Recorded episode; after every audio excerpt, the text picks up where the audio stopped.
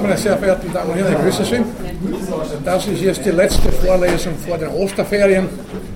Die dauern, glaube ich, zwei Wochen. Dann ist die nächste Lehrveranstaltung am 4. Mai, hoffentlich bei schönerem Wetter als heute, bei Schauwetter. Ich darf kurz wiederholen, was wir zum letzten Mal besprochen haben, kann man auf die einfache Formel bringen, dass unser Wahrnehmungssystem, unser Gehirn, uns immer wieder einen Streich spielt. Wir wollen hören und sehen, was wir eben hören und sehen wollen. Wir sind von vielen Illusionen beseelt. Das macht so lange nichts aus, solange die Illusionen nicht kontraproduktiv sind, das heißt, solange wir damit leben und überleben können, dürfen wir uns alles Mögliche auch einbilden.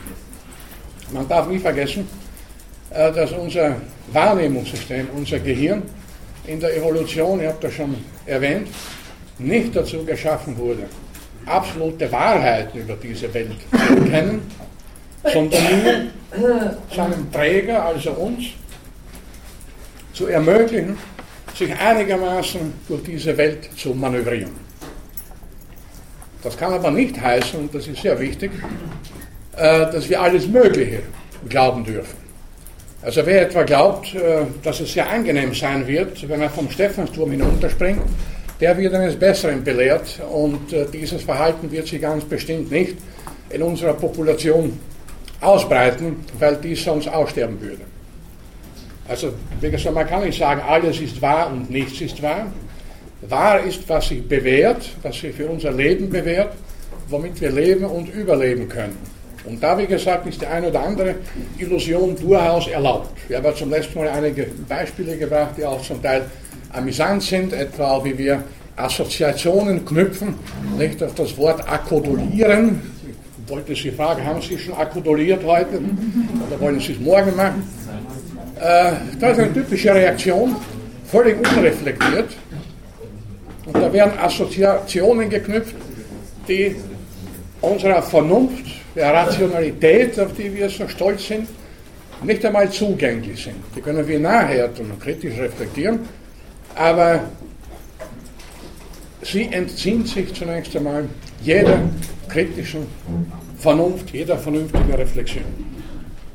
Das heißt also auch, dass der Mensch eben kein reines Vernunftwesen ist, wie das über Jahrtausende immer wieder gepredigt wurde, sondern weitgehend bestimmt wird, und das ist für unser heutiges Thema, den freien Willen, sehr wesentlich, weitgehend bestimmt wird von vorrationalen, zum Teil auch irrationalen Mechanismen, die, wie gesagt, wenn überhaupt erst sekundär einer rationalen Überlegung äh, zugänglich sind. Wir könnten hier natürlich ad infinitum geradezu weitere Beispiele bringen und uns überlegen, wie wir die Welt wahrnehmen, wie verzerrt wir sie oft wahrnehmen. Denken Sie etwa an Bedrohungen. Wenn Bedrohungen abstrakt sind, nehmen wir sie als solche überhaupt nicht wahr. Äh, wir wissen rational, es könnte nächste Woche ein Komet auf der Erde geflogen kommen. Vielleicht ist er schon unterwegs. Im Laufe der Erdgeschichte ist es ja mehrmals passiert, dass von außen da auf der Erde eingeschlagen wurde, aber das eine abstrakte Bedrohung, äh, die wir nicht als solche wirklich wahrnehmen, die uns nicht beunruhigt. Die Höhe der nächsten Stromrechnung beunruhigt uns mehr. Das ist eine greifbare Bedrohung, die unsere Brieftasche vor allem auch bedroht. Äh, das Atomkraftwerksunglück in Japan, eines der Stufe 7, wie Sie gehört haben oder gelesen haben werden, katastrophal, aber das ist weit weg, 10.000 Kilometer Allenfalls überlegen wir, naja, sollen wir noch äh, Nahrungsmittel aus Japan konsumieren? Vielleicht nicht, sicher ist sicher. Aber die Bedrohung ist insgesamt sehr weit weg. Dass wir von Atomkraftwerken umgeben sind, ist eine andere Tatsache. Und wirklich sicher ist keines, bis auf eine Ausnahme. Äh, das sicherste Atomkraftwerk steht in Niederösterreich in Zwentendorf, weil es nie in Betrieb genommen wurde. Alle übrigen sind nicht sicher, weil es keine Sicherheit gibt. Nicht bei Atomkraftwerken, nicht bei Flugzeugen, nicht bei Fahrrädern, nirgends. Es gibt immer ein, winzige, ein winziges Moment der Unsicherheit. Nichts in dieser Welt ist perfekt. Das wir, müssen wir uns vergegenwärtigen. Das sollen Sie vor allem die vergegenwärtigen, äh, die also meinen, für unsere Welt Verantwortung übernehmen zu können oder zu müssen, unsere Planer und Macher, es in absoluter Sicherheit wiegen. Und noch einmal, es gibt keine absoluten Sicherheiten. Äh, nicht in der Technik, nicht im Alltagsleben, nirgends. Es gibt immer einen Moment der Unsicherheit. Man kann auch hier vielleicht noch zur Ergänzung, äh, es ist ganz interessant, die Medien, nicht die Massenmedien vor allem, wie und worüber sie berichten. Das hat auch zu tun mit unserem Wahrnehmungssystem natürlich, äh, denn eine Nachricht, vor allem eine in den Schlagzeilen, erzeugt ihre Bedeutung von selbst, allein sie in die Schlagzeilen kommt. Also, man denkt sich, ja, das muss ja was Großartiges, was Wichtiges oder Schlimmes sein, sonst wäre das ja nicht in der Kronenzeitung auf der ersten Seite. Es hängt davon ab, nicht? Also wenn jetzt ein, ein Radfahrer im Wienerwald stürzt und dabei auch noch unverletzt bleibt, äh, daraus kann man keine Schlagzeile machen. Wenn freilich der Radfahrer, wenn es sich bei dem Radfahrer um den Landeshauptmann von Niederösterreich handelt, dann kann man da schon die erste, äh, auf die erste Seite stellen, nicht wahr? wohl trainiert, ist sofort aufgesprungen, gleich weitergefahren, es ist nichts passiert. Da kann man dann auch eine Diskussionsrunde im Fernsehen veranstalten über die Radwege im Wienerwald und äh, die Besonderheiten, wenn niederösterreichische Politiker durch den Wienerwald mit Fahrrädern fahren. Das geht dann wieder als Meldung, aber sonst ist das un uninteressant. Also davon wissen Medienwissenschaftler, Kommunikationsforscher, wer sich sonst damit beschäftigt, sicher äh, genug zu berichten, sonst brauchen wir hier nicht weiter äh, zu vertiefen. Äh, stellen Sie sich vor, Abendnachrichten im Fernsehen und es ist nichts passiert an dem Tag.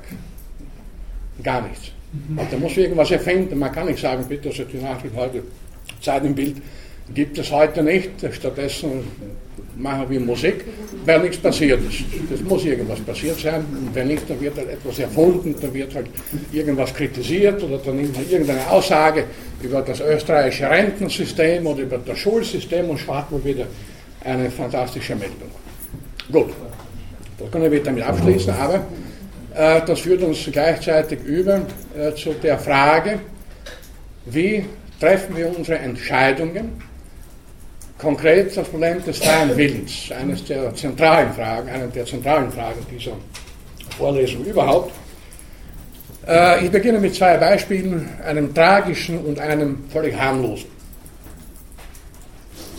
Das Tragische, vor einigen Jahren in den USA ist Folgendes passiert, ein junger Mann, Vater eines Säuglings, hat das Kind täglich auf dem Weg zu seiner Arbeit im Auto in eine Säuglingsbetreuungsstätte gebracht und dort abgeliefert. Ich weiß nicht, was die Amerikaner für ganz kleine Kinder da für Betreuungsstätten haben, aber egal.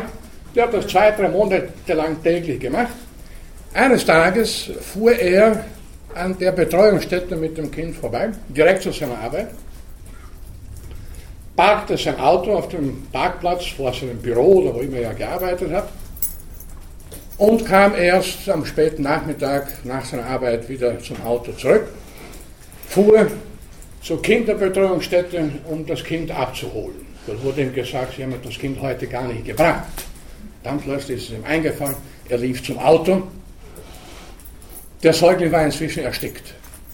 Das Auto war in Gleisen der Sonne den ganzen Tag gestanden. Das Kind war tot. Würde er diesen Mann nicht bestrafen, wenn er ein einigermaßen normal, unter Anführungszeichen, empfindender Vater ist, ist er damit schon fürs ganze Leben genug bestraft. Ich kann mir auch denken, wir können uns vorstellen, wie seine ganze Umgebung, die Mutter des Kindes und so weiter, was die ihm für Vorwürfe gemacht haben. Vielleicht hat er, es inzwischen aufgehängt, ich weiß es nicht. Die Frage, die sich hier stellt, was ist da passiert? Die Antwort kann nur lauten, der war an diesem einen Tag von irgendetwas dermaßen absorbiert, gedanklich dermaßen abgelenkt, dass er das eigene Kind vergessen hat. Gewiss kommen solche Dinge nicht allzu oft vor, aber dieser eine Fall ist verbürgt. Kann man da vom freien Willen reden? War der Mann rational an dem Tag? Hat er vernünftig gehandelt? Natürlich nicht. Wie gesagt, vorausgesetzt, dass er ein einigermaßen normal empfindender Mensch ist, hat er eine Katastrophe ungewollt verursacht. Ein schlimmes und tragisches Beispiel.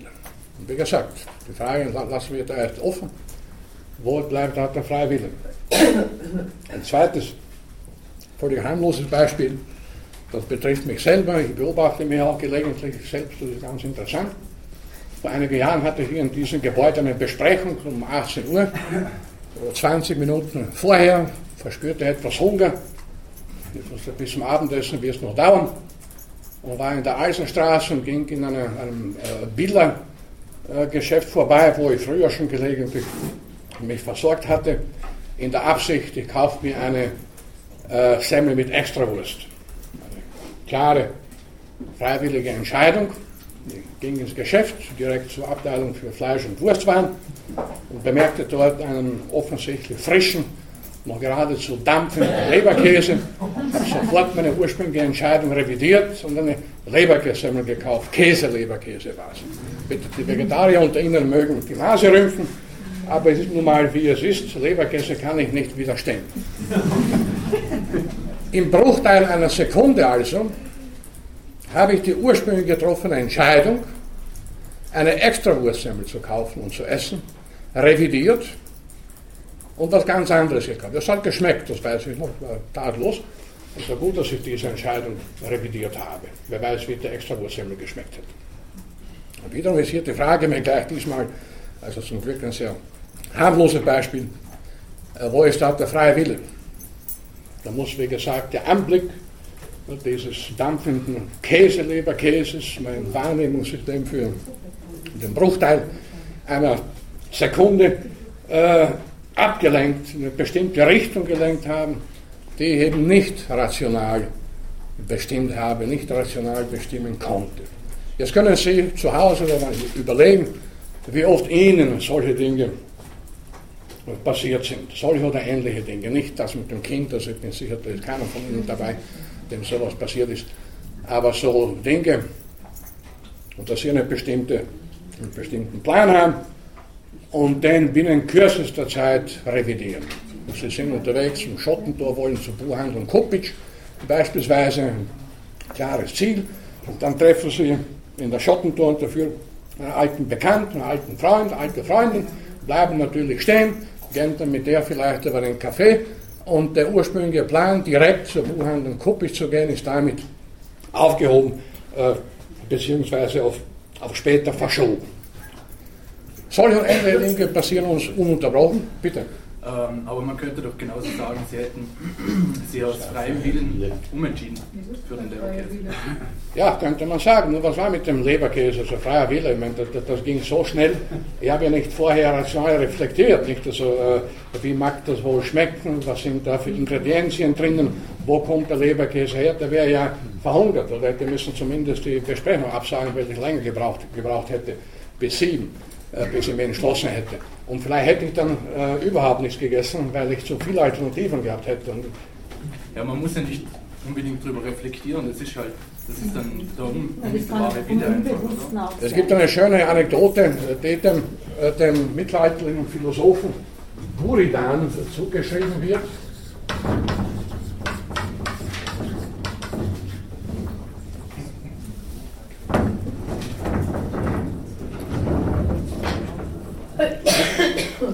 Buridans Esel.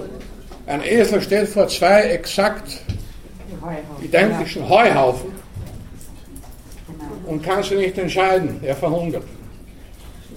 Es ist exakt gleich. Vielleicht ist das auch der Grund, warum auf den Speisekarten sogar in bescheidenen Gasthöfen überall ein, ein bestimmtes Angebot, äh, eine gewisse Vielfalt angeführt wird und nicht fünfmal exakt dasselbe. Ich habe mal vorgeschlagen, niemand wirklich aufgegriffen, äh, dass man eine Speisekarte vorlegen sollte mit zehn äh, Menüvorschlägen, alle zehn identisch. Wiener Schnitzel mit Gurkensalat oder mit gemischtem Salat. Erstens, zweitens, drittens, viertens. Da würde der Gast schön schauen. Wie soll er es entscheiden? soll ja Nummer 1 nehmen, Nummer 7, alles dasselbe. Vielleicht verhungert er dann inzwischen. Also, wäre ich völlig verblödet ist, wird er schon irgendwie sich entscheiden. Aber Sie verstehen die Pointe. Gut, Sie meinen, ich greife das gerne auf und wir kommen darauf zurück. Man könnte im Nachhinein dann sagen, das war eine rationale oder jedenfalls freiwillige Entscheidung. Obwohl es schon abgedroschen ist bei solchen Gelegenheiten, aber es gibt kaum einen besseren Einstieg in das Thema. Äh, man muss immer fragen, so sind Sie heute, bin ich heute freiwillig hier? Überlegen wir, welche Möglichkeiten wir, welche Alternativen jeder von uns hier äh, für diese Zeit zwischen 16 und 18 Uhr gehabt hätte. Dutzende, hunderte Alternativen vielleicht, etwas anderes zu tun. Im Kaffeehaus zu sitzen, spazieren zu gehen, zu Hause zu bleiben. Wenn sie zu Hause geblieben wären, hätten sie wieder zahlreiche Möglichkeiten gehabt, die, die zwei Stunden, die sie jetzt hier sind, und eineinhalb Stunden irgendwie zu verbringen. Aber so oder so, sie sind weder im Kaffeehaus, noch gehen sie spazieren, noch sind sie zu Hause geblieben. Sie sind jetzt hier. Ich bin auch hier. Freiwillig. Also die notwendigen Prioritäten sind doch. Also Priorität, ja, natürlich kann man sagen, es, es hat mich niemand gezwungen. Es kam heute nicht der Studienprogrammleiter oder die Dekanin zu mir in die Wohnung mit einer Maschinenpistole sofort hinaus. Sie müssen zur Vorlesung. Das war nicht davon, natürlich nicht. Interesse?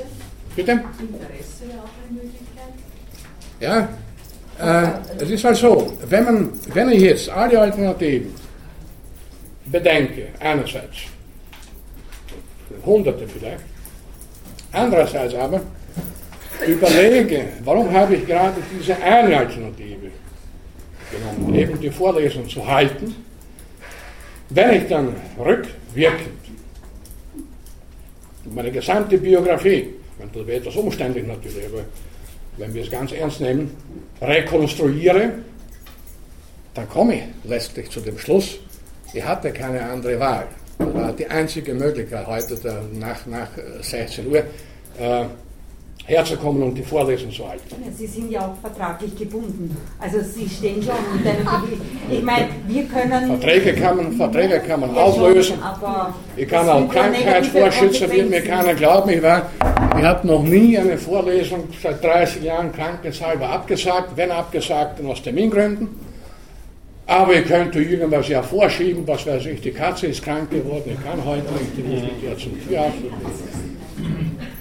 Verträge, wie gesagt, kann man auch auflösen.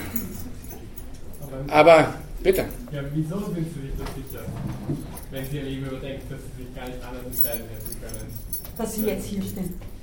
Erstens, wir können nicht alle Alternativen, die wir haben, gleichzeitig wahrnehmen. Das ist klar. Ich kann nicht gleichzeitig hier sein und gleichzeitig äh, draußen im Votivpark oder sonst irgendwo. Das ist einmal klar. Wir müssen Entscheidungen irgendwie treffen. Präferenz und Prioritäten setzen.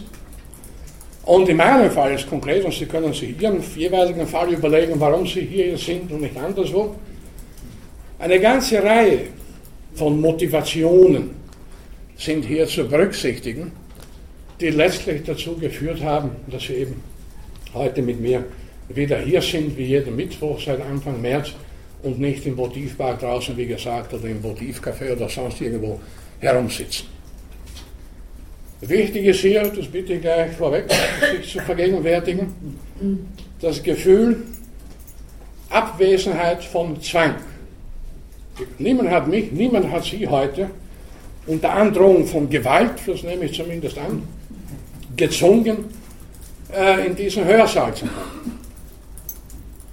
Aber indirekt Freiwillig. Zwang. Nein. Sicher, man kann sagen, Sie haben zu Beginn des. Semesters einen bestimmten Studienplan da oder überhaupt gibt es ein bestimmtes Curriculum, das müssen Sie einhalten, wenn Sie das Studium zu Ende bringen wollen. Da gibt es Module und Sie brauchen aus der und dem und dem Bereich, aus der und der Disziplin diese und jene Vorlesung. Tja, aber schon sind wir dort, wo ich ja hin wollte.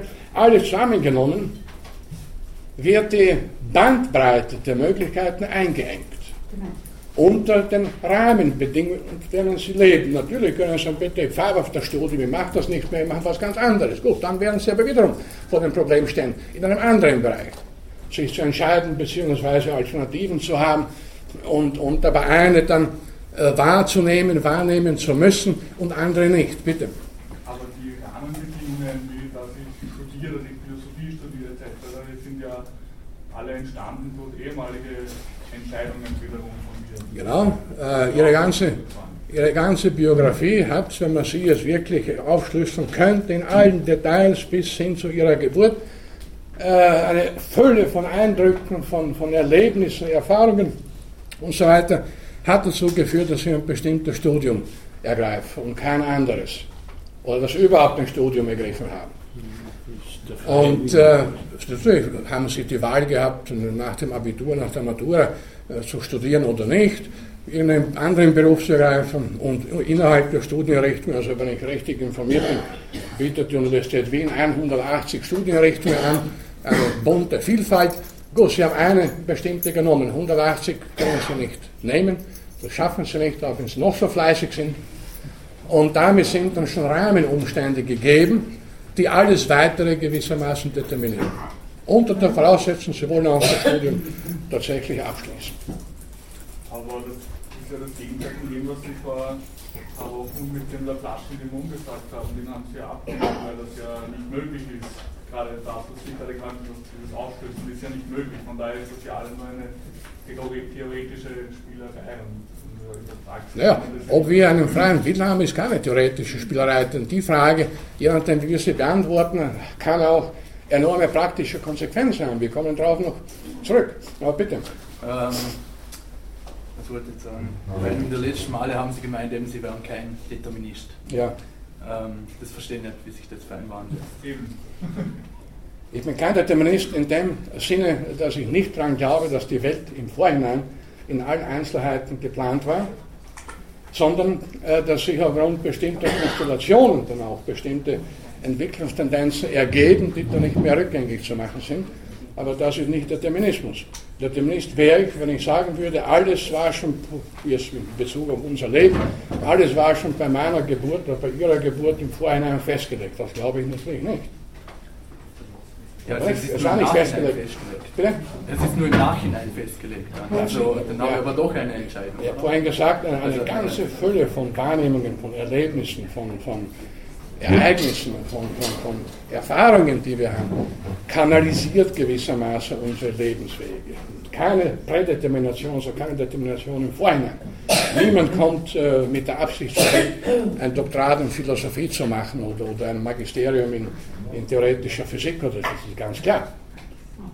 Äh, aber sofort, aber wir durch die Fülle, wie gesagt, von, von Einzelerlebnissen und so weiter, werden unsere Wege gewissermaßen kanalisiert. Wir können dann auch abweichen und so weiter. Aber, aber bitte, vielleicht haben Sie gleich die Antwort. Ja, ich wollte nur sagen, dass es vielleicht ein kleines Problem daraus ergibt, wenn man den Wien sozusagen aus einer historischen Perspektive betrachtet. Weil was Sie machen, ist zu sagen, aufgrund ähm, der ganzen Rahmenbedingungen der Vergangenheit war es vorbestimmt sozusagen, oder ist es, ist es sozusagen, kann nur diese Entscheidung getroffen werden. Aber der Wille ist doch eigentlich ein momentanes Ereignis, oder? Der ist doch nur auf den Moment zu betrachten.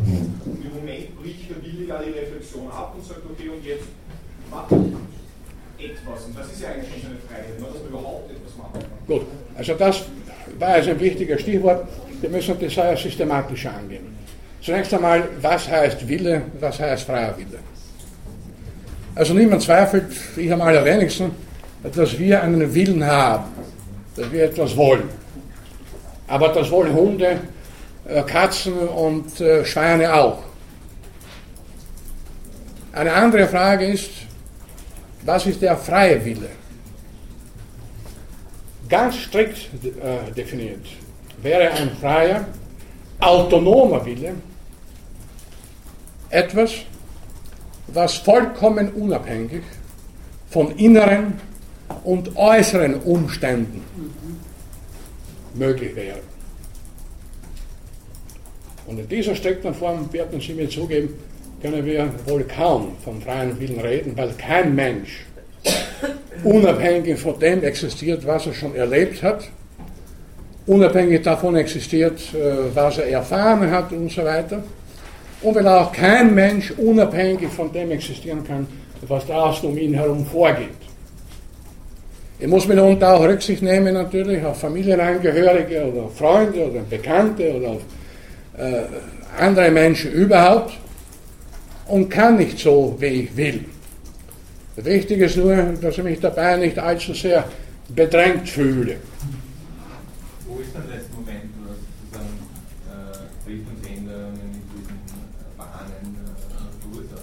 Bitte? Das zufällige Moment. Und Sie sagen, es ist nicht sozusagen vorherbestimmt.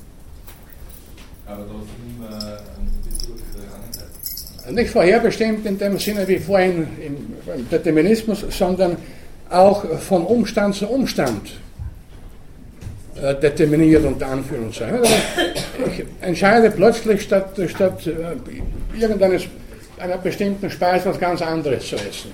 Ich da, wie gesagt, mit binnen hundertstel Sekunde äh, mein Wahrnehmungssystem dazu verleitet. Oder ich entscheide unterwegs plötzlich, wir können ja nicht, bitte keiner von uns kann im Vorhinein sagen, wir haben das schon kurz einmal besprochen, was er um, um ja, drei Viertel sieben genau denken wird. Können Sie nicht wissen, weil Sie, Sie wissen was da um drei Viertel sieben, äh, was Sie wahrnehmen werden. Und mir ist gestern zum Beispiel äh, ganz plötzlich mein alter Lateinlehrer aus der Gymnasialzeit eingefallen, den ich wahrscheinlich seit 20 oder 25 Jahren nicht mehr gesehen habe. Und er ist mir nicht eingefallen, weil ich gerade in einem Wörterbuch äh, lateinische Vokabel nachgeschaut hätte. Da wäre die Assoziation noch durchaus nachvollziehbar. Ich habe mir gerade die Fernsehnachrichten angeschaut. Da war keine Rede von, von Latein oder irgendwas. Wie kam es, dass mir der plötzlich in den Sinn kam? Für eine Sekunde, wie, keine Ahnung. Oder dass wir, und das, kann jeder und jeder sich selbst äh, äh, beobachten, dass uns plötzlich an irgendein Ereignis erinnern, das zehn Jahre zurückliegt und überhaupt keine Bedeutung hat für das momentane Tun und Handeln, für das momentane Geschehen. Könnte man dann nicht einfach sagen, die Komplexität ist einfach zu, zu groß, dass man sich durchschauen könnte? Ja. Ich würde aber noch nicht widersprechen, das ist nicht sozusagen Ihr wollt ja das noch systematisch abhandeln, aber bitte. Ja, ich hätte noch also, äh, wenn jetzt alle Entscheidungen quasi eine Kausalkette sind, ja, aus, bis, wenn ich die ganze Geschichte zurückverfolge, wie kann ich, wie kann ich denn jemals in die Situation kommen, zu sagen, ich bin selber an etwas schuld? Also irgendwie, also wenn ich schuldfähig bin, muss ich auch äh, in der Lage sein, eine Entscheidung zu treffen, die mich dahin führt. Gut, drehen wir das Ganze um und reden wir kurz äh, von Dingen, die wir unterlassen. Ich könnte jetzt zum Beispiel, das wäre mir physiologisch und technisch möglich, diesen Computer da nehmen, keine Angst, und auf ein Fenster hinauswerfen. Wäre mir möglich. Nur, warum sollte ich das tun? Nichts spricht dafür und alles dagegen. Und ich fühle mich nicht als unter Zwang, weil ich das nicht tue. Oder wenn ich irgendwo vorbeigehe an einem äh, äh, Strommasten und da steht hinaufklettern verboten, habe ich damit keine Probleme, weil ich nie das Bedürfnis verspüre, auf so einem Ding hinaufzuklettern. Was mache ich dort? Ja, Das heißt, das, ja? Beispiel, das Beispiel zum Beispiel gilt dann mit diesen Baby oder auch Autounfälle, ne? die wir auch nicht absichtlich begehen und dennoch werden wir aber dafür bestraft. Das heißt also, das Gesetz sieht Ja, eine wenn- Strafe wenn- vor. Ne? Klar. Aber gut, lassen Sie mich bitte nur noch begrifflich und, und systematisch ein paar Bemerkungen machen. Äh, Also wie gesagt, ein völliger, eine völlig autonome, freie Entscheidung oder freier Wille, unabhängig von inneren und äußeren Umständen, ist äh, eine Illusion. Ich glaube auch nicht, dass irgendwer in der Philosophiegeschichte, auch Leute, die durchaus wie Kant etwa vom freien Willen überzeugt waren, äh, dass die das tatsächlich so gesehen haben. Dass ich völlig unabhängig von allem entscheiden kann. Äh, denken Sie, ich wünsche es Ihnen nicht, aber Sie gehen nach der Vorlesung nach Hause und haben irgendwie äh, die schöne Vorstellung, jetzt werden Sie sich Spaghetti machen, eine Flasche Chianti aufmachen und Franz Kafka lesen oder ein Buch von mir lesen, nicht wahr? Eine freie Entscheidung. Sie gehen nach Hause schon irgendwie mit einem schönen Gefühl. Dann kommen Sie in die Wohnung und sehen, die Tür ist aufgebrochen, ist alles durchwühlt, das kommt ja leider vor. Ich versichere Ihnen, Sie werden diese Ihre vorher getroffene Entscheidung sofort revidieren. Ein völlig autonomer, freier Wille wäre nun, Sie kommen in die Wohnung, ignorieren alles, die Spaghetti sind ja noch da, Sie, der Wein ist auch noch da, mein Buch ist noch da auf dem Tisch. Und verbringen den Abend so, wie Sie ihn geplant haben. Werden Sie nicht können. Immer wieder, sogar wenn Sie es versuchen, immer wieder wird sie ihnen in Erinnerung rufen, die Tür ist aufgebrochen, da liegt der Schreibtisch umgeworfen, der, der Kasten ist umgeworfen. Nicht zu vergessen, die 100.000 Euro sind weg, die sie zu Hause gehabt haben mögen. sie werden es nicht schaffen, den Abend so zu verbringen, wie sie es ursprünglich vorhatten. Wie gesagt, die wünschen ihnen das nicht. Also das, das sind schlimme Sachen wenn man einen Eindruck erlebt und das eigene Revier beschädigt vorfindet, das, da, kommen noch Urängste. Und wir, wir kommen noch darauf zurück. Bitte. Aber möglich wäre es schon. Ich meine, es würde ja. niemand tun, aber ja, auch zum Beispiel das Beispiel mit Ihrer Leberkrebsemmel. Sie hätten, Sie, Sie, wären, Sie sind von diesem Eindruck nicht dazu gezwungen worden, sich jetzt umzuentscheiden. Sie hätten sagen können, ich ja. will an meiner rationalen Entscheidung vorher festhalten. es wäre möglich, aber nur im Film. Wer von Ihnen kennt den Film Die üblichen Verdächtigen? Okay, nur wenige. Ein Kultfilm, da ist, darf das ganz kurz erzählen und da kommen wir auf den völlig freien Willen, den autonomen Willen. Ein Gangster, von dem da die Rede, ein sehr komplizierter Film, man kann da nicht nacherzählen im Detail. Das geht mit Rückblenden und so weiter. Jemand wird verhört und die Rede ist von einem Gangster, von dem man gar nicht genau weiß, existiert er überhaupt. Also alle erzittern, wenn sie nur den Namen hören. Und dann erzählt der, der verhört wird, das ist dann eigentlich der Gangster, das kommt aber erst am Ende heraus der erzählt dann von dem. Nicht? Also der war äh, eine Zeit lang in der Türkei tätig und kam der lokalen Drogenmafia in die Quere. Eines Tages kam er in die Wohnung, jetzt komme komm ich allmählich zum Punkt, und sieht, dass drei andere Gangster, schwer bewaffnet, seine Frau und seine zwei Kinder äh, in ihrer Gewalt haben, denen ihre Waffen gegen die Köpfe richten. Wie hat er gehandelt? Völlig autonom und völlig frei der machte folgendes. Der erschoss der Reihe nach seine Frau und seine zwei Kinder und zwei der Gangster. Die waren natürlich so perplex, hat der geschossen und das Kind fällt es und die Frau fällt runter. Den dritten ließ er am Leben, damit er weiter erzählen kann, mit wem sie es da zu tun haben. Also das ist autonomer, freier Wille. Es heißt in dem Film dann auch, dann zeigte er dies an sich schon willensstark nennen, was wirklicher Wille wirklich bedeutet. Eine, eine, eine, brutale Sache, die in der Wirklichkeit wohl kaum hier vorgekommen sein wird. Äh, wohl hat auch deswegen der Film Kultstatus erlangt. Ein Handeln, ein Verhalten, ein Handeln, wie man es unter solchen gegebenen Umständen niemals erwarten würde. Es ist völlig klar, dass jeder, so gut wie jeder, wenn er seine Familie bedroht sieht, natürlich nicht die Familie zuerst erschießen wird, falls er überhaupt eine Waffe äh, bei sich hat. Das nicht alle von uns laufen ja mit Schusswaffen herum. Der hat eben äh, demonstriert, was wirklicher freier Wille ist. Aber wie gesagt, das gibt es nur im Film. Äh, was würden Sie sozusagen mir entgegenhalten, wenn ich behaupten würde, dass genau diese Autonomie und Freiheit des Willens überhaupt notwendig ist, damit der Wille sich an die Situation anpassen kann? Also ja. sozusagen frei sein muss, um genau das machen zu können und sagen zu können, nein, ich esse jetzt den Leberkäse statt der Wurstsemmeln, weil... Wir müssen ja, glaube ich, äh, einige Ebenen unterscheiden zunächst einmal, um überhaupt uns der Frage etwas seriös äh, zu nähern. Sie werden mir zugeben, es gibt eine elementare biologische Ebene, auf der sich die Frage nach dem freien Willen erst gar nicht stellt. Zum Beispiel können Sie sich nicht gegen den Schlaf entscheiden. Sie können Müdigkeit, Schlaf vorübergehend niederkämpfen, aber irgendwann fallen die Augen zu. Autofahrer kennen den berühmten Sekundenschlaf sehr gefährlich. Da kann man nicht sagen, gut, also Schlaf kommt bei mir gar nicht in Frage, ich entscheide mich dagegen. Können Sie machen natürlich, aber Sie werden nicht lange durchhalten.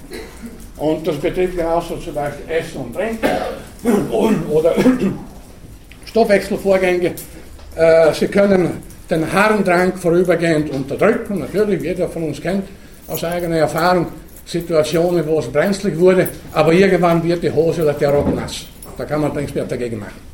Ich kann mich nicht entscheiden. Ich kann jetzt bitte so harnen, das kommt bei mir gar nicht in Frage.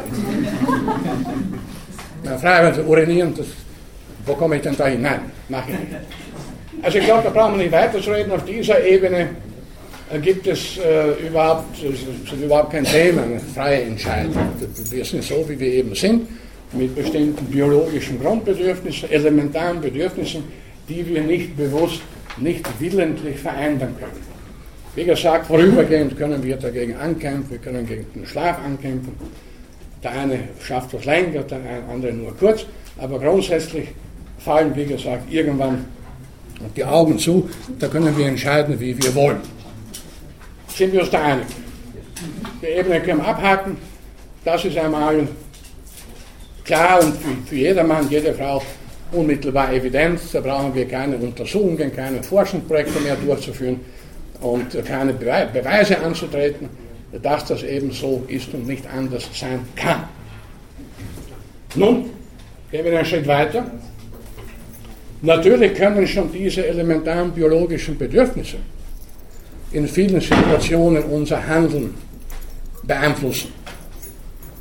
Es gibt ein paar ungeschriebene Regeln bei Vorträgen. Man soll nie zu einem Vortrag gehen als, als Vortragender, wenn man sehr hungrig ist, das lenkt ab, und der Magen tut. Man soll auch nicht überfressen zu einem Vortrag gehen. Und man soll vorher sich entsorgen, Stoffwechselvorgänge. Man soll nicht während des Vortrags ein dringendes Bedürfnis verspüren. Auch das lenkt ab. Das heißt, dass diese evidenten, selbstverständlichen biologischen Grundbedürfnisse sehr wohl dann auch, wie schon gesagt, auf anderes Handeln Einfluss nehmen können. Gut. Auf der nächsten Ebene, das ist vorher auch schon von Ihnen äh, gefallen, wir haben Alternativen, wir können entscheiden. Ist zuzugeben, natürlich, wir haben immer Alternativen. Außer, bitte. Ist da nicht noch die reflektorische Ebene dazwischen? Jemand setzt mir eine Waffe an und ich duck mich oder ich höre es knallen. Äh, ja. Gut, das sind Extremsituationen, aber äh, natürlich wird man in gewissen, ganz bestimmten Gefahrensituationen äh, nicht reflektieren, sondern, schauen Sie, wenn Sie draußen irgendwo gehen und plötzlich ein, ein, ein schreckliches, ein schrecklicher Knall ertönt und zucken sie automatisch zusammen, da kann man gar nichts dagegen machen. Das ist der Reflex aus der Steinzeit noch, irgendwo droht Gefahr, man geht in Deckung. Das mhm. haben andere Tiere auch. Nicht? Also wenn mein Kater irgendwie ist, der geht sofort in Deckung und versteckt sich, da braucht man nicht drüber nachzudenken. Nachdenken kann man nachher, wenn die Gefahr vorbei ist. Wenn ich aber bei diesem ohrenbetäubenden Knall stehen bleibe und zu reflektieren beginne, was mag das sein, wie kann man das phonetisch jetzt äh, festlegen oder sonologisch, nicht, äh, äh, Dezibel und so, na, da bin ich inzwischen vielleicht tot, wenn das eine Bombenexplosion in nächster Nähe war. Also besser, ich gehe in Deckung, nachher kann man dann darüber nachdenken, was das für ein Geräusch gewesen ist, ob es harmlos war oder wirklich gefährlich. Aber das ist noch auf der ersten Ebene, auf der, auf der biologischen angesiedelt, nicht? dass wir automatisch, reflexartig in Anbetracht bestimmter äußerer Ereignisse, die wir als Gefahrenmomente wahrnehmen, auch entsprechend reagieren bzw. in Deckung gehen oder davonlaufen oder irgendetwas. Aber wenn wir nicht in solchen Situationen sind, haben wir, wie schon gesagt, natürlich immer Alternativen. Alternativen ist etwa hier zu sein oder woanders hinzugehen und so weiter. Nur eine müssen wir realisieren. Wir können nicht alle gleichzeitig, wie gesagt. Und die interessante Frage ist ja dann in dem Kontext eben die, warum wir gerade die eine Alternative dann realisiert haben.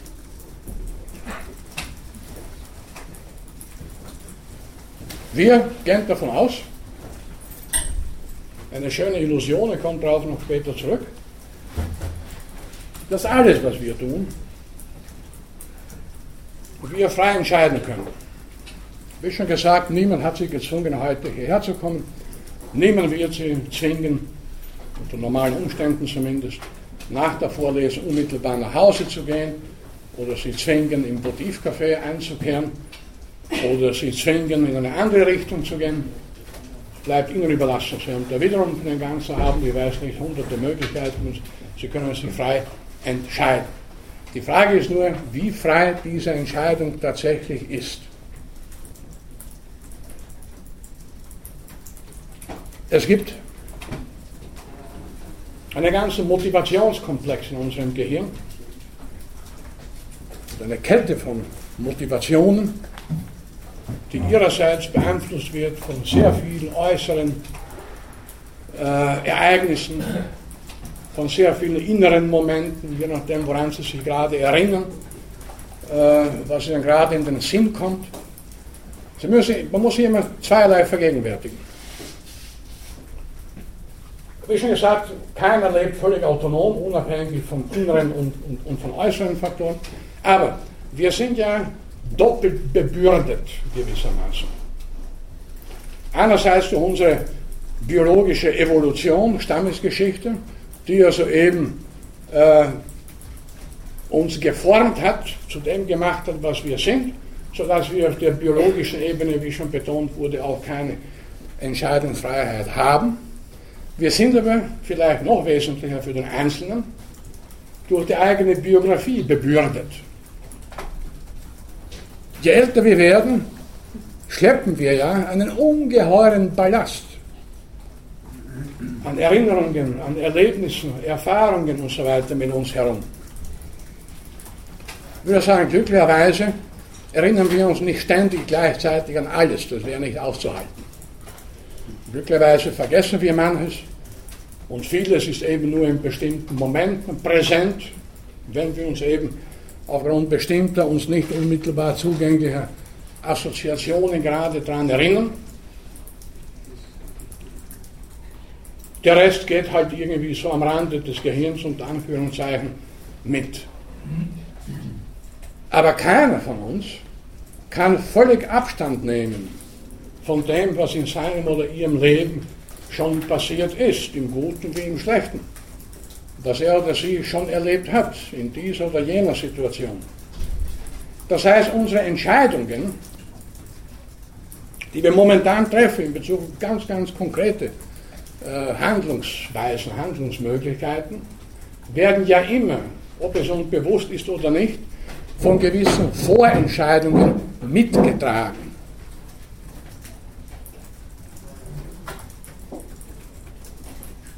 Wir können nicht davon absehen, was wir äh, erlebt haben.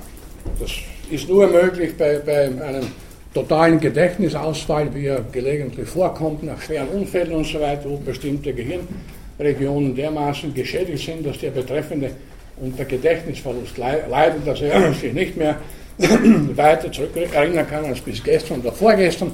Alles Übrige ist weg, das kennen Sie vielleicht aus Filmen. Äh, aber das gibt es äh, tatsächlich nicht allzu häufig, es kommt vor. Ansonsten haben wir alles im Gedächtnis, aber nicht immer präsent. Alles ist im Gehirn irgendwo gespeichert. Unser Gehirn ist ein gewaltiger Speicher äh, von, von unzähligen, von unzähligen äh, kleinen Daten, die auch zum Teil miteinander verflochten sind, ohne dass wir bewusst überhaupt wissen, wie sie verflochten sind und, und wie sie miteinander zusammenhängen. Wie gesagt, wieso kam mir gestern mein alter Lateinlehrer in den Sinn? Ich weiß es nicht. Ich kann darüber nachdenken, wie ich möchte. Ich kann das nicht rekonstruieren. Oder warum kann, kommt Ihnen das oder jenes in einem bestimmten Augenblick in den Sinn? Vielleicht weil irgendein äh, äh, ein winziges Signal aus der Umgebung, das Sie gar nicht unmittelbar wahrnehmen, Sie dann daran erinnert. Bitte.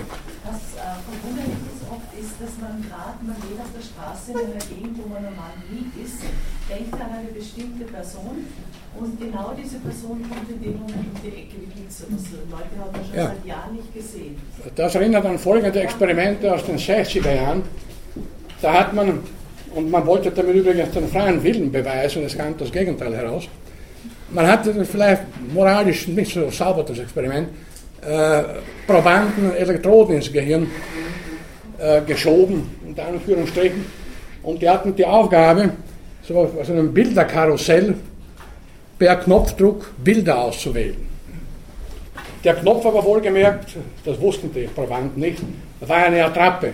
Wenn wir da drauf drückten, hatte das überhaupt keine Verbindung mit dem Bilderkarussell. Aber interessant war folgendes Ergebnis, dass die dann nachher immer gesagt haben, ja, äh, das Bild kam ganz kurz bevor ich gedrückt habe. Da hat er sich schon äh, ja, irgendwas im Gehirn so entschieden. Es wurden dann später Experimente dieser Art fortgesetzt, die mehr oder weniger berühmt geworden sind, ja, ziemlich berühmt geworden sind. Äh, Wenn sie ihre Hand bewegen, dann hat die Handbewegung ihr Gehirn schon Bruchteile einer Sekunde vorher beschlossen. Harmlos, nicht? Also, ich bewege ständig Hände. Aber ich kann sagen, ich entscheide mich jetzt und hebe diese Klammer hier auf.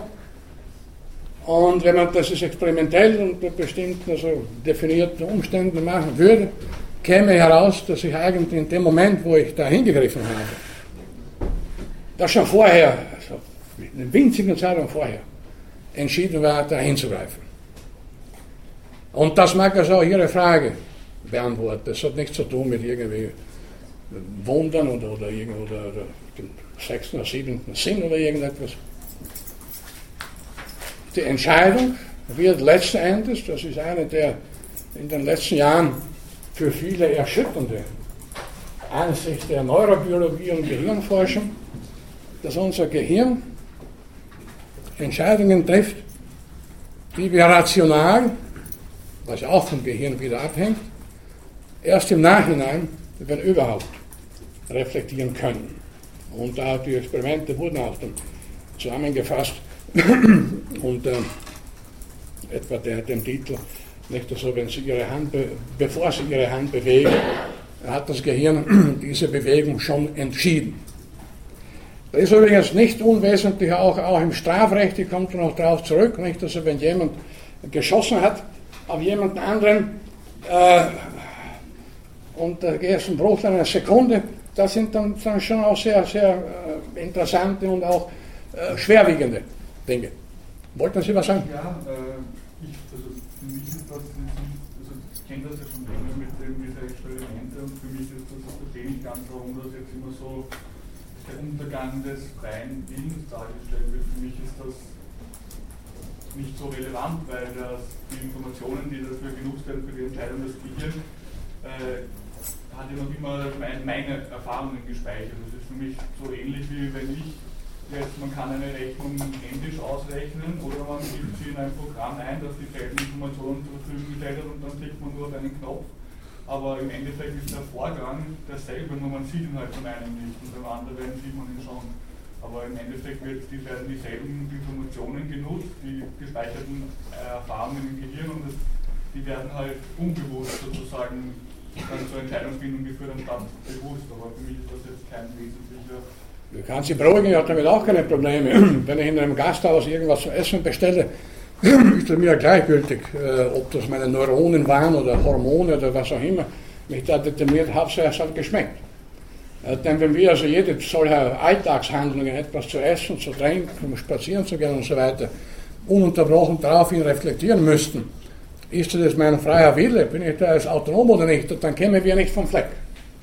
Da wäre geradezu tragisch. Dann wären wir in der Situation des äh, Esels, des, des Herrn Buridan, und der, der, hat da zwei Möglichkeiten, kann sich nicht entscheiden und verhungern. Also nehmen wir eine und Hauptsache, es hat gepasst. Ob es gepasst hat, wissen wir erst im Nachhinein natürlich.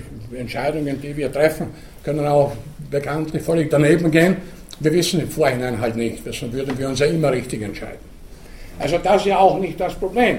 Und hier müssen wir vielleicht unterscheiden zwischen den ganz gewöhnlichen Alltagshandlungen, die wir alltäglich ständig durchführen, auch, auch mechanische Handlungen, nicht wahr? Handbewegungen und so weiter, äh, die auch vielfach von Konventionen mitbestimmt werden. Ich könnte jetzt hier auf diesen Tisch drauf springen, werde ich auch nicht tun, keine Angst. Äh, es ist eine gewisse Konvention, dass man in Hörsälen nicht auf Tische springt. Das stört niemanden. Es wird auch nicht extra äh, als Verbot ausgegeben. Nirgends hängt da draußen irgendwo ein Schild, bitte nicht auf die Tische im Hörsaal zu springen, nicht dort drauf zu tanzen, weil es wahrscheinlich eh nie vorkommt. Vielleicht ist irgendwann ein Betrunkener mal auf einen Tisch gesprungen im Auditorium Maximum, aber gut, das ist vergessen. Das kommt. Brauchen wir nicht weiter zu diskutieren. Eine Reihe von, von Gewohnheiten, Konventionen und so weiter, sozialen Erwartungen etc., äh, die unser Handeln mitbestimmen, ich möchte nicht einmal sagen determinieren, mitbestimmen. Ohne, und das ist entscheidend, ohne dass wir uns deswegen eingeengt fühlen. Genauso wie, wie gesagt, wenn ich da den Computer jetzt nicht beim Fenster hinauswerfe, habe ich damit keine Probleme. Ich könnte das zwar, aber warum soll ich das wollen? Blödsinn. Äh, natürlich können Sie sagen, ja, weil Sie dann die Konsequenzen äh, mit im Kopf haben. Nicht? Wenn ich das tun würde, dann wäre die Kollegin vielleicht anzeigend, und da gäbe es Aufruhr und Wirbel und gut, da draußen, ja, da kann, es könnte jemand vielleicht draußen vorbeigehen und das auf den Kopf kriegen. Es könnte also dieses Handeln für mich entscheidende negative Konsequenzen haben. Aber auch unabhängig davon, ich muss gar nicht an die möglichen Konsequenzen denken, werde ich das trotzdem nicht tun. Weil es mir nichts bringt und weil, wie gesagt, nichts dafür spricht, sondern alles dagegen. Und alles, was sie tun könnten in diesem Augenblick, ja, un, Unmenge von Dingen werden sie auch nicht tun, ohne, wie gesagt, äh, dass sie deswegen einen bestimmten Zwang äh, fühlen, äh, sondern bloß bestimmten Konventionen und bestimmten Gewohnheiten folgen. Bitte. Es gibt doch die Theorie, dass es keinen freien Willen gibt, sondern dass immer das jeweils stärkste Motiv gewinnt. Was würden Sie dazu sagen? Also der nach, nach allem, was ich bisher, wir werden das noch im Weiteren vertiefen, das Thema, was ich bisher gesagt habe, sollte klar sein, äh, dass was auch immer wir unter dem freien Willen verstehen, was jeder Einzelne von uns darunter versteht, abhängt von einer ganzen Kette von Gehirnprozessen, Gehirnmechanismen, die ja auch nicht vom Himmel fallen, sondern sich ergeben aus dem, was wir vorher schon erlebt haben. Das ist sicher keine Kausalkette, es ist eher ein Kausalnetz, wobei so jeweils die Pro und Kontras äh, die hemmenden und die fördernden Synapsen gegeneinander abgewogen werden. Äh, aber das äh, würde nichts daran ändern, dass also immer das jeweils stärkste Motiv gewinnt. Es gibt natürlich, das ist nichts Neues, äh, ja, es gibt eine äh, Rangordnung von Prioritäten bzw. von Bedürfnissen. Und äh, diese Liste, wenn man so möchte, äh, fällt eigentlich bei allen Menschen gleich aus. Was braucht der Mensch zuerst? Der braucht zu essen und zu trinken, das Grundbedürfnis. Dann Schlaf und so weiter. Und so geht das hinauf, äh, bis hin dann, was weiß ich, an letzter Stelle ist dann eine Million Euro oder irgendwas, das haben die wenigsten. Aber äh, das Bedürfnis kann man artikulieren, aber es ist nicht, bei weitem nicht, so tief angesiedelt wie die elementaren Bedürfnisse. Also das Essen, Trinken, ein Dach über dem Kopf und so weiter. Also das ist trivial, aber das hat man auch äh, ziemlich genau untersucht und präzisiert und das ist praktisch bei allen Menschen mehr oder weniger identisch. Nur an der Spitze dann, da kann, kann man dann variieren, da haben die Menschen sehr unterschiedliche Bedürfnisse, wenn sie schon alles Übrige haben. Äh, also die Rangordnung der Bedürfnisse motiviert natürlich auch unser Handeln. Es ist ja auch völlig klar und banal, dass jemand, der am Verhungern ist, in allererster Linie äh, schauen wird, irgendwas Essbares aufzutreiben, und zwar ganz egal wie und wo. Notfall stimmt da irgendwo ein Nahrungsmittel, bevor er verhungert. Ich glaube, darüber brauchen wir auch nicht zu diskutieren. Und der wird dann auch nicht über den freien Willen nachdenken. Das wäre in seiner Situation auch vollkommen nicht nur überflüssig, sondern kontraproduktiv. Das soll schauen, dass er eigentlich eine Wurst oder wenn er ein Vegetarier ist, eine Käsesemmel irgendwo auftreibt. Und daher kann man, äh, Sie sagen es ja richtig, daher kann man natürlich äh, davon ausgehen, äh, dass es unter den Motiven so etwas wie einen Wettbewerb gibt und das stärkste Motiv siegt dann. Wobei das stärkste Motiv natürlich auch von den jeweiligen Rahmenumständen abhängig sein kann bzw. ist. Dann haben viele von uns haben auch bestimmte äh, Hobbys oder Vorlieben. Jeder von uns hat bestimmte Vorlieben oder Präferenzen und bestimmte Abneigungen, die auch nicht vom Himmel gefallen sind, die auch von irgendwo herkommen. Verhaltensforscher kennen spätestens Herr Konrad Lorenz äh, das Phänomen der Prägung. Woher kommt zum Beispiel bei vielen Menschen äh, die Furcht vor Schlangen? Auch vor Schlangen, die objektiv betrachtet völlig ungefährlich sind. Nicht alle sind giftig, ungefähr ein Drittel der Schlangen äh, ist giftig, beziehungsweise zum Teil sogar sehr giftig und tödlich für die Menschen. Die restlichen zwei Drittel sind ja gar nicht wirklich gefährlich. Wieso haben viele Menschen diese Abneigung? Oder Klaustrophobie. Gibt Leute, die können nicht mit einem Lift irgendwo hochfahren, weil sie Angst haben, sich eingezwängt fühlen. Oder Arachnophobie, also Angst vor Spinnen. Spinnenphobie ist auch bei vielen Menschen ausgeprägt. Auch wenn objektiv, rational, jedenfalls die Spinnen hier in unseren Breiten äh, keine Gefahr für uns darstellen. Und das erklären wir in den meisten Fällen durch sehr frühe Prägungen.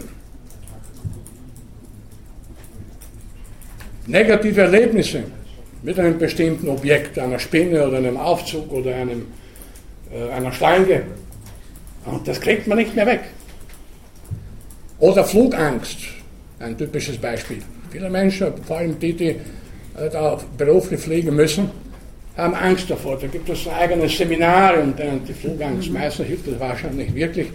Äh, der sitzt dann halt eine Stunde angstvoll im Flugzeug von Wien nach Berlin und dann beruhigt er sich wieder. Obwohl rational dafür kein Grund besteht, Angst zu haben. Autofahren ist wesentlich gefährlicher, statistisch zumindest. Also woher kommen all diese äh, jetzt in dem Fall Abneigungen bzw. Ängste bei vielen Menschen. Sie sind äh, zurückzuführen auf, wie gesagt, individuelle, äh, ziemlich frühe Prägungen und das Wesen einer Prägung besteht darin, dass sie irreversibel ist. Sie können dagegen ankämpfen, wird nicht viel nützen. Wenn Sie an einem Kind natürlich sehr früh mit Schlangen konfrontieren, und das Kind locker damit aufwächst. Es gibt ja umgekehrt Menschen da im Schönbrunner Zoo, die für die Reptilien zuständig sind, die haben keine Probleme Schlangen. Die wissen, die ist gefährlich, die ist nicht gefährlich, verhalten sich entsprechend, aber die ecken sich nicht davor, die haben keine Angst davor. Nicht? Es gibt viele Menschen, die von einer Schlange im Fernsehen, die macht sie nervös und lässt sie hinauslaufen. Und äh, von solchen Abneigungen, Aversionen, äh, wenn er sie einmal hat, ist der Mensch auch maßgeblich mitbestimmt. Niemand, der eine Schlangenphobie hat, wird also in eine Schlangengrube freiwillig hineinsteigen. Das wird dann für ihn also die absolute, die ultimative Bestrafung. Oder man kann eben von jemandem, von dem man weiß, der hat eine ausgesprochene Spinnenphobie und vielleicht auch ein schwaches Herz, kann man den umbringen. Und dann wird man schwer nachzuweisen sein, dass man der Täter ist. Woran ist er gestorben? Herzversagen. Wer war da? Keine Spuren. Eine Spinne habe ihm einen Tag vorher unter den Kopfpolster gelegt. Und der ist dann hervorgekrochen und aus was. Eine Idee, die sicher auch im Kriminal, Kriminal Filmen längst realisiert wurde. Das ist ganz klar, die Idee ist ja naheliegend kann mir da keine. Aber eine Schweinerei, nicht? Man, man nützt also die Schwächen eines Menschen aus und, und, und tötet ihn mit seinen eigenen Schwächen. Die, die extreme Schweinerei eigentlich. Bitte. Ich kann mir das mit der Prägung gerade bei Spinnenschlangen vorstellen, weil es dermaßen viele Leute betrifft, die davor irgendwie ein ungutes Gefühl haben. Ich rede jetzt nicht von denen, die wirklich Ängste haben, die bis hin zu dem gesundheitlichen Schaden. Also was, was die Schlangenfurcht betrifft, gibt es natürlich ein eigenes Thema. Äh, seit langem, da gab es schon früh, kontrovers auch Untersuchungen mit, mit äh, Schimpansen, äh, die also in Zoos aufgewachsen sind, nie eine Schlange vorher gesehen haben und von dem Phänomen nichts wissen konnten. Man hat eine Schlange hineingeworfen in das Gehege und in der Hauptsache wurden die sehr nervös. Jetzt äh, sagt das etwas aus, vielleicht aber auch nicht. Äh, denn man kann sagen, das war keine ausgesprochene Schlangenfurcht, sondern einfach die Furcht vor etwas Unbekanntem. Vielleicht hätten die auch, äh, wären die auch nervös geworden, wenn jemand mit dem Motorrad hineingefahren wäre, das sie auch nie gesehen haben. Äh, also das sagt nicht unbedingt etwas aus. Aber es gibt die Theorie, äh, nachdem es eben einen signifikant hohen äh, signifikant hohe Anzahl von giftigen, auch tatsächlich gefährlichen, für Menschen gefährlichen Reptilien Schlangen gibt, dass unsere prähistorischen Vorfahren abstrahiert haben. Also alles, was eine bestimmte Länge hat, eine bestimmte Dicke und sich schlenkend fortbewegt, vor solchen Objekten hüten wir uns. Denn die Untersuchungen, die dann später Zoologen angestellt haben und Toxikologen und so weiter, was ist giftig und was nicht und wie schnell wirkt das Gift einer Kobra auf die Maus und wie schnell auf, die, auf den Menschen und so weiter, das sind Untersuchungen späterer Jahrhunderte und Jahrtausende. Das konnten unsere prähistorischen Vorfahren natürlich nicht wissen. Also war es, wie gesagt, die Theorie nicht unplausibel, war es sinnvoll, dass sich da im Gehirn früh in unserer Stammesgeschichte etwas festgesetzt hat, was uns gewarnt hat vor bestimmten äh, schlanken, sich fortbewegenden Objekten. Und das, so meine ich, könnte es individuell, je nachdem, noch verstärkt oder abgeschwächt werden. Wie ich schon bei anderer Gelegenheit sagte, die Evolution hat uns mit bestimmten Dispositionen ausgestattet, ohne aber alle Einzelheiten im Vorhinein schon festzulegen. Es gibt immer noch eine individuelle Bandbreite. Bitte. Ich glaube aber eher, dass das äh, erziehungstechnisch zusammenhängt. Also wenn man kleine Kinder beobachtet, die noch keine Angst kennen, wenn keiner gesagt hat, ah, das ist schlecht, das ist giftig und so, die spielen mit Spinnen, wenn die Schlange sind, fürchten sie sich auch nicht. Ich glaube, das ist eine Furcht, die erzeugt wird bei Erwachsenen oder teilweise um ihr Kind zu schützen, weil sie nicht wissen selber, welche könnte giftig sein oder nicht. Ich glaube, eher da liegt es. Ja, das ist ja genau. Der Ursprung ja nicht, der Ursprung des Menschen, glaube ich, ist das nicht gegeben, dass er sich fürchtet. Vor allen Dingen der Kleine, also der, der, der ganz junge Mensch, überhaupt das nicht. Das ist ja genau das Phänomen der Prägung. Wenn es zum Beispiel ein Kind zum ersten Mal eine Spinne sieht und im gleichen Augenblick bekommt die Mutter einen Tobsuchtsanfall und da bilden sich beim Kind Assoziationen, Spinne, die Mutter stirbt und schon ist das natürlich, ja, und schon ist das schon äh, im, im Gehirn festgesetzt und festgefangen. Wie gesagt, man, man kriegt das dann kaum weg. Ich denke auch vor allem, dass man. Das, das, das ist die Prägung.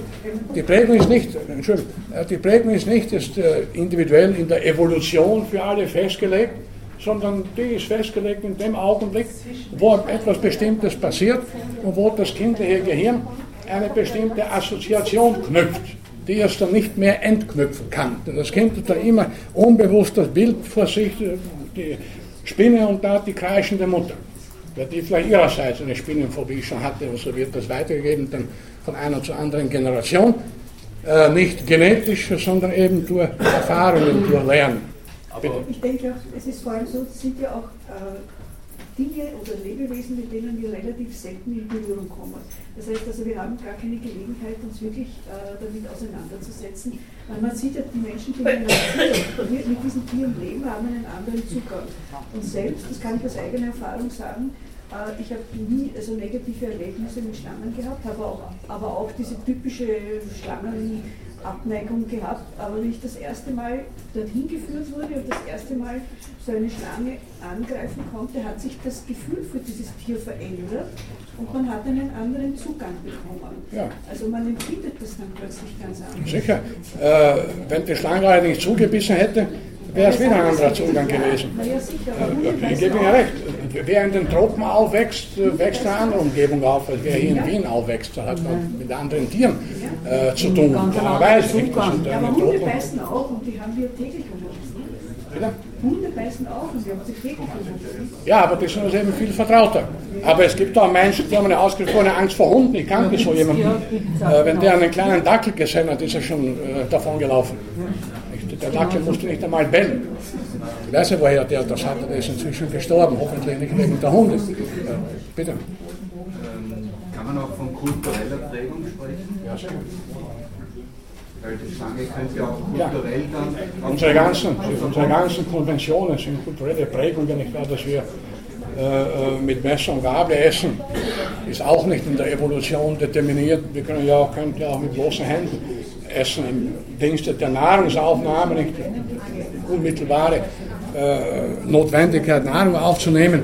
Äh, das muss ja nicht mit Messer und Gabel oder mit Stäbchen passieren. Nicht nur es schickt sich nicht, dass ich einem Gasthof einen Schnitzel nehme und äh, mit der Hand esse. Oder ich wäre auch sehr überrascht, wenn ein Kellner mir der Schnitzel bringt, statt auf einem Teller einfach auf den Tisch hinwirft. Also, das ist eine Danke, auf Wiederschauen. Ne? Nie wieder. Bitte. Ich wollte Ihnen sagen, bevor wir jetzt von Hundertsten ins Tausende kommen, über die vielen unterschiedlichen Ursachen, das ist das, was ich vorher gesagt habe, es ist ja keine Kausalkette, die etwas bewirkt, sondern es ist immer ein Kausalnetz, also einzelne ja. Faktoren ja. dafür sprechen eine gewisse angeborene Disposition, Erfahrungen und so weiter und das Fehlen von, von umgekehrten Erfahrungen, das wirkt alles zusammen. Richtig, ein kausales Netz. Es gibt dann noch Projektionen, also die von Hitler zum Beispiel, also die Projektion einer unbewussten Unterhand vor Menschen sein, der auf Spinnen projiziert wird und alles Mögliche. Ein kausales Netz, das sich aber weitgehend im jeweiligen Augenblick unserer Vernunft, unserem Bewusstsein entzieht. Wir wissen ja so gar nicht, warum das so ist. Das ein, ein prominenter Entomologe, Insektenforscher in den USA, Edward Wilson, einer der weltweit führenden Ameisenspezialisten, gibt zu in seiner Autobiografie, er hätte eine leichte Spinnenphobie. Gut, Spinnen sind keine Insekten wohlgemerkt, aber man, so allgemein, wenn man so jemand, der sich überhaupt mit, mit diesem kriechenden Zeug da beschäftigt, der hat sogar 120 Ameisenarten, auch ziemlich große darunter, entdeckt und beschrieben, der sollte doch keine Angst vor Spinnen haben. Der auch keine Angst vor Schlangen. In seiner Autobiografie schreibt er, schon als Kind war für ihn er ist in Alabama aufgewachsen, im Süden der Vereinigten Staaten. Dort gab und gibt es in den Sümpfen Schlangen. Für ihn war schon als Kind es positiv aufgeregt eine Schlangengrube und die da zu untersuchen und zu beobachten, was für andere Kinder, wenn sie andere Erfahrungen gemacht haben oder anders darauf hingewiesen wurden, eine Schreckensvision darstellt. Also wir können hier vielleicht eines zusammenfassen, bevor wir eben ein bisschen uns warnen, vom Hundertsten ins Tausend, Tausendste kommen, äh, dass durch die Abneigungen und Neigungen, die Sprache ist bisher nur von den Negativen, von den Abneigungen, äh, dass die alle natürlich ihre Ursache haben, die in der eigenen Biografie äh, festgesetzt wurde, wenn Sie so wollen. Dass aber diese Abneigungen oder die positiven Neigungen unser jeweiliges Handeln mitbestimmen. Wir können nicht einfach davon absehen.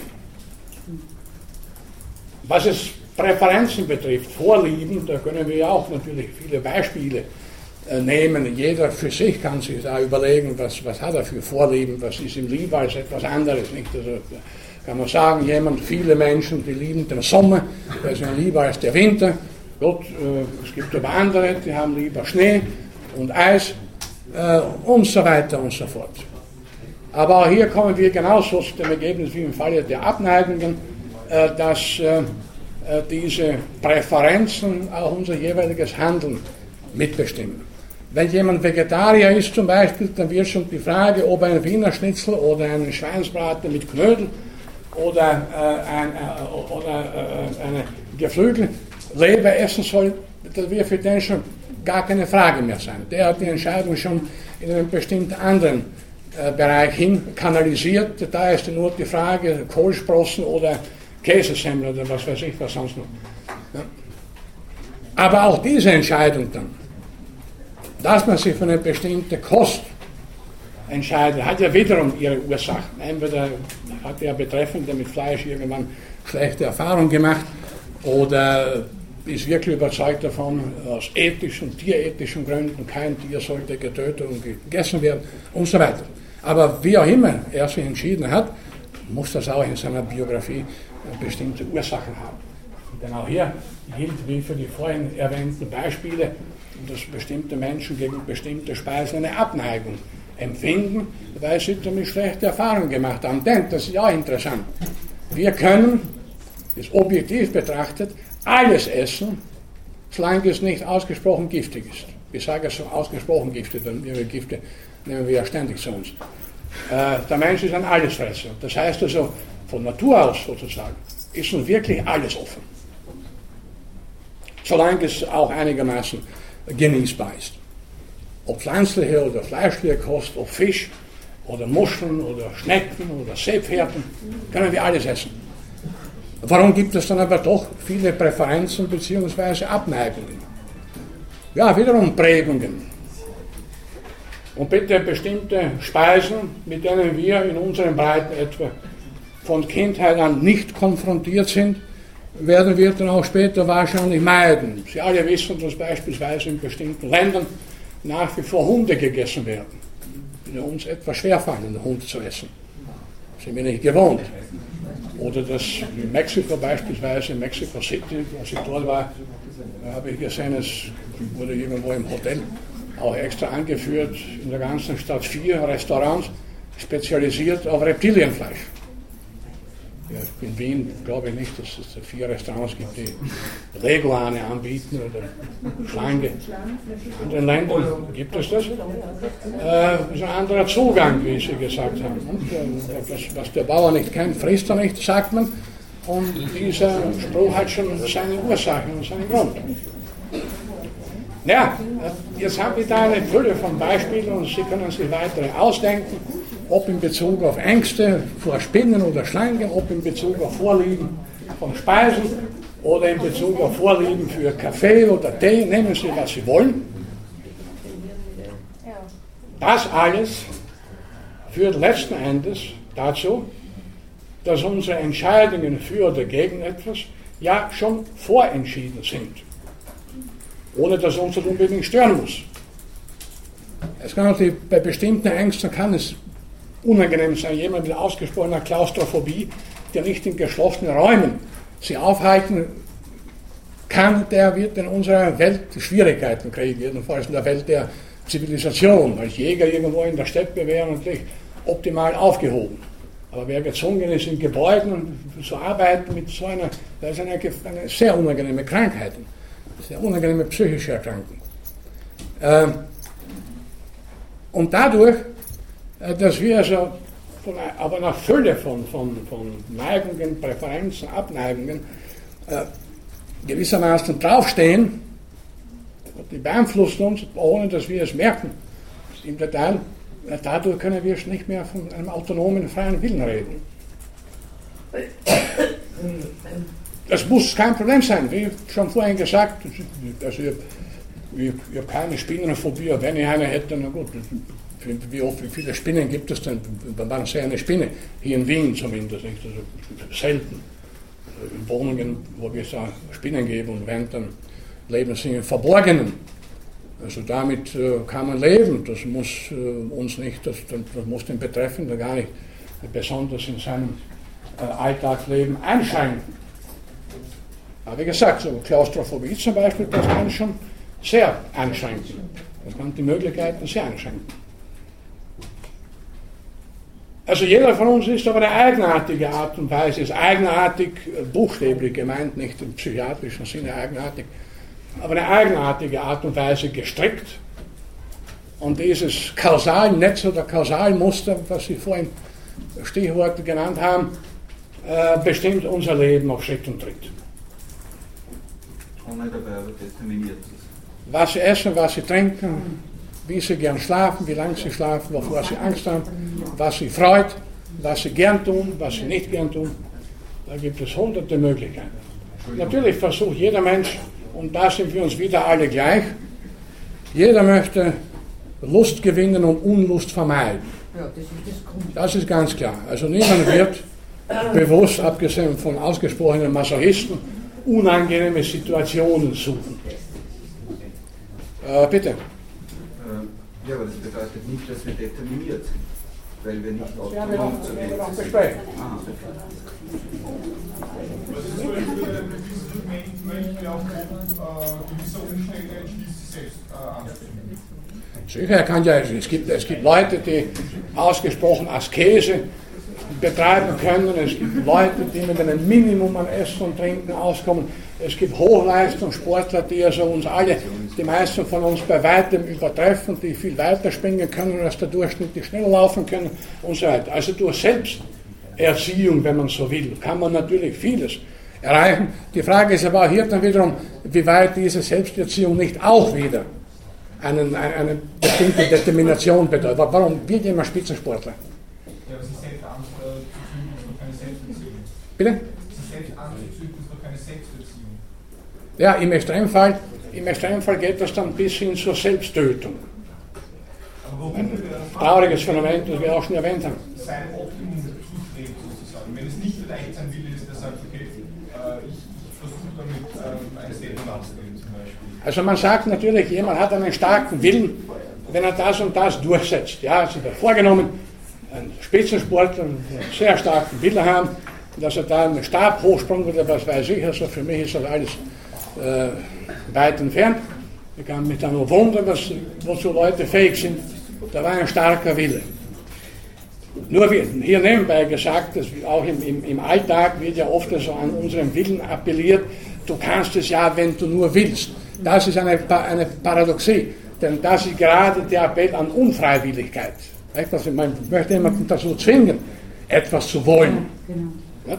Du sollst wollen. Ich versuche jetzt einmal so philosophisch, komme jetzt auf einen philosophischen Gedanken. Wenn ich mit einem Gegenüber, also mit, mit meiner ganzen Geschichte im Hintergrund, wenn ich mit einem Gegenüber, so wie Sie mir jetzt hier gegenüberstehen, in Kontakt trete, also ein, dann nehme ich eine Beziehung auf. Und die veranlasst mich, äh, einen Denkprozess einzuleiten. Dieser Denkprozess, der da, der da abläuft, den, was kann ich denn jetzt frei gestalten oder nicht frei gestalten, aber da, da entwickelt sich doch etwas, das vorher eigentlich nicht vorhanden war. Ja. Also und das jetzt das vollkommen unfrei zu bezeichnen, da habe ich jetzt echt ein Problem damit. Aber das ist ja kann, auch ich kann, beeinflusst. Ich, na, ja, sicher ist es durch mich beeinflusst, wie ich ein, ein Gespräch oder wie an jemanden anderen. Ich habe nicht gesagt, dass, dass es nicht ist. Ja, also der von mir zum letzten Mal zitierte äh, Paul Watzlawick hat einmal gesagt, ein banaler, aber auch wieder ein genialer Ausspruch, man kann nicht nicht kommunizieren. Und in dem Augenblick, wo man jemanden trifft, ob man den kennt oder nicht kennt, entwickelt sich eine Kommunikation mit Notwendigkeit. Sogar wenn ich nichts sage, kommuniziere mit dem irgendwie. Vielleicht signalisiere ich damit, dass er, dass er mir unsympathisch ist. Ich sage nicht zu dem, ich ignoriere ihn. Ist auch eine Form der Kommunikation. Das heißt, auch da können wir ja gar nicht anders.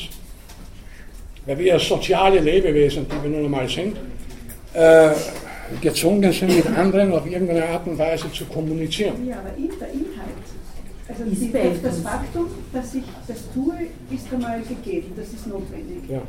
Der Inhalt ist bis zu einem gewissen Grad gegeben, aber auch bis zu einem gewissen Grad. Sicher, dann wiederum die Art und Weise, wie ich mich ausdrücke, wie ich die Hand beim Vortrag be bewege und so weiter, das sind dann wiederum individuelle äh, Entwicklungen, äh, die nicht vorgegeben sind. Nicht? Ich könnte beim Vortrag ja immer auch so stehen, es mag Vortragende geben, aber mir wäre das unbequem. Wenn das nicht so wäre, dann würde das doch wirklich in der Determination landen. Ne? Ja.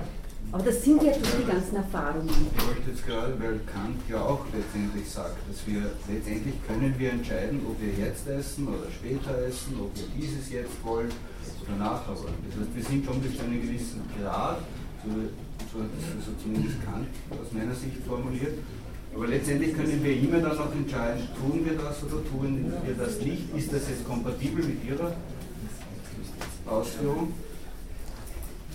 Wir können oft auch eine Entscheidung im letzten Augenblick bewusst, nicht nur wie mein Beispiel mit der Wurstsemmel, auch bewusst revidieren. Das ist schon möglich, natürlich. Moment, also das war wahrscheinlich falsch, wenn ich alle möglichen Konsequenzen durchdenke, was wir oft bei Entscheidungen im Alltag nicht tun, was auch nicht nötig ist bei den ganz banalen Aktivitäten, die wir setzen. Und daher, das können wir vielleicht zusammenfassen, äh, bevor ich noch auf einen, einen schwerwiegenden Punkt zu sprechen komme, daher äh, kann man sagen, ob wir im Alltag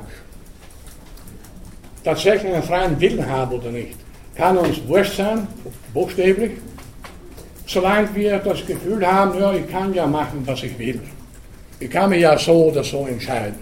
Das heißt jetzt als Definition gewissermaßen, Freiheit bedeutet Abwesenheit von Zwang.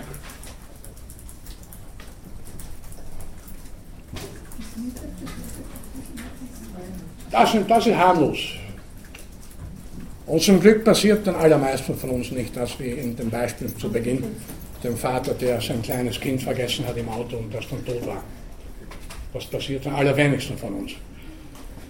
Nur gibt es aber Leute, die nicht einfach nur banale Alltagshandlungen ausführen, sondern jemand anderen töten. Was soll man da jetzt machen, wenn es keinen freien Willen gibt? Wenn der auch, der kann sagen, ja, ich habe ja auch Präferenzen, Neigungen, Abneigungen, das sind auch Prägungen. Und da war halt jemand, der kam mir in die Quere.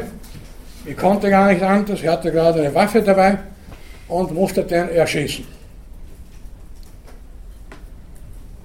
Wir werden später nach Ostern noch auf einige philosophische Strömungen zurückkommen, etwa den Existenzialismus und dazu kennen viele von Ihnen wahrscheinlich äh, von Albert Camus das Buch Der Fremde.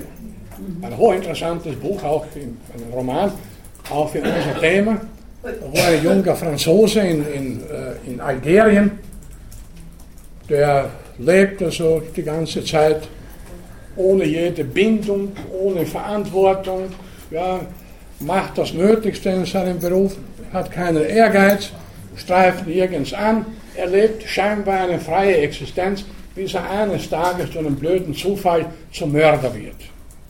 Wer kann das jetzt nicht im Detail erzählen, dazu reicht die Zeit nicht.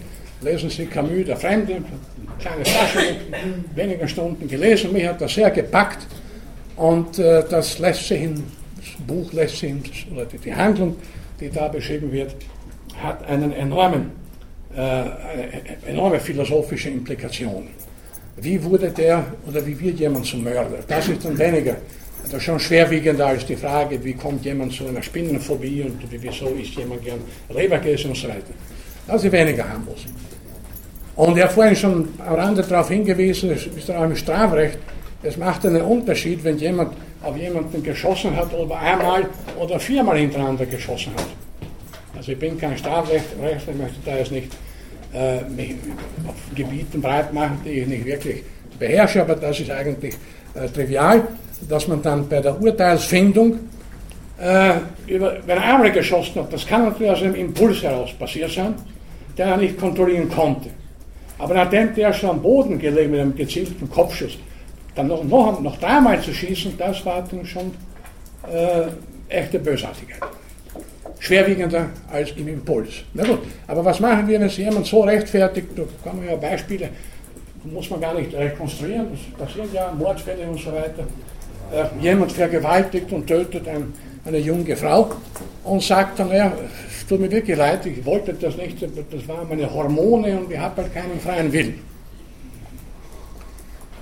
Jetzt würde ich aus meiner Sicht jetzt, äh, und wir können das nach Ostern dann noch, wir müssen das dann noch vertiefen, sagen, gut, äh, ich denke nicht mehr in den archaischen Kategorien Schuld, Sühne, Rache, Strafe. Und ich gebe dem zu, der wollte gar nicht töten. Der hatte keinen freien Willen. Der musste es tun. Aber ich würde dem Folgendes sagen, mein Lieber. Sehr schon ein, dass du nicht anders konntest. Nur, du musst einsehen, es gibt Leute, die wollen nicht getötet werden. Wenn du das tust, dann müssen wir irgendwelche Maßnahmen ergreifen, um zumindest für die Zukunft eine weitere solche Aktionen der Vergewaltigung und Tötung in deinem Falle zu verhindern. Das heißt folgendes, wie gesagt, wir müssen das noch weiter vertiefen, aber vorweg folgendes. Vor einigen Jahren ist vor allem in Deutschland die Debatte ja gerade in Bezug auf Moral und Recht losgebrochen weil einige Neurobiologen, vor allem äh, Gerhard Roth, den ich in der Vorlesung zitiert habe, dann der Wolf Singer, äh, klar gesagt haben, der freie Wille ist eine Illusion. Das meine ich auch in meinem gleichnamigen Buch, Der freie Wille, die Evolution eine Illusion. Da haben dann Leute, Theologen, Moralphilosophen, Juristen auf, aufgeschrieben, ja, wenn das so ist, dann wankt ja unser ganzes Rechtssystem. Da können wir niemanden mehr einsperren. Ich würde nicht sagen, dass das die notwendige Konsequenz ist, denn wie gesagt, rein pragmatisch gesehen ich kann immer argumentieren, es gibt Menschen, und das ist die überwiegende Mehrzahl, die wollen nicht vergewaltigt und getötet werden. Und schließlich und endlich möchte ja jeder, sogar der Täter, in einer Gesellschaft leben können, leben dürfen, wo auch er nicht getötet wird. So kann man dagegen argumentieren. Denn jetzt abgesehen es gibt dann Extremfälle, wenn, wenn, wenn eine Mutter zeugen wird, wie ein Kind von jemandem getötet wird, wenn die den dann auch tötet. Also das sind Extremfälle, Es gab solche, wo vor Gerichten sogar entschieden wurde, also Freispruch, die konnte wirklich nicht anders. Äh, aber das sind dann schon wirklich Extremfälle.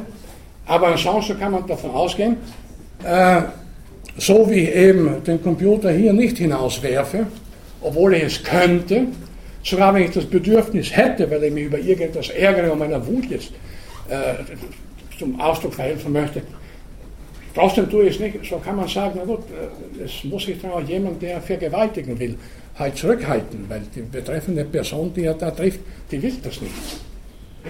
Und man stellt sich jetzt vor, wir argumentieren anders und sagen, gut, also der konnte nicht anders, dann kommt also der Vater der jungen Frau und er schießt den mit demselben Argument, wissen Sie, er hat keinen freien Willen, wenn jemand meine Tochter tötet, muss ich den automatisch erschießen. Gut, dann kommt der Bruder des Erschossenen und sagt, ich brauche keinen freien Willen, wer meinen Bruder tötet, den muss ich auch töten. Das wäre der Auftakt einer endlosen Mordserie, man kennt das aus einigen Ländern von der Blutrache, und es wird jeder einsehen, dass auf diese Art und Weise eine einigermaßen, einigermaßen äh, intakte Gesellschaft nicht möglich ist.